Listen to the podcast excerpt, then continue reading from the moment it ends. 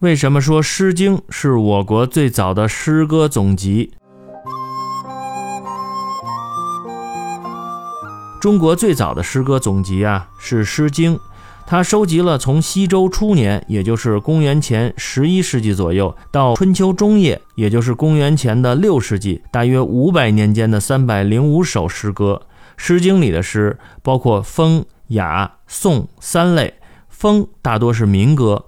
赋于思想意义和艺术价值，共一百六十篇；雅是西周的正声雅乐，共一百零五篇，分大雅、小雅；颂是统治者进行宗庙祭礼的舞曲歌词，分周颂、鲁颂、商颂，共四十篇。《诗经》的形式基本上是四言诗，比较整齐，普遍运用赋、比、兴的手法。赋是直接铺叙陈述，比是比喻。兴是借物起兴，以引起下文。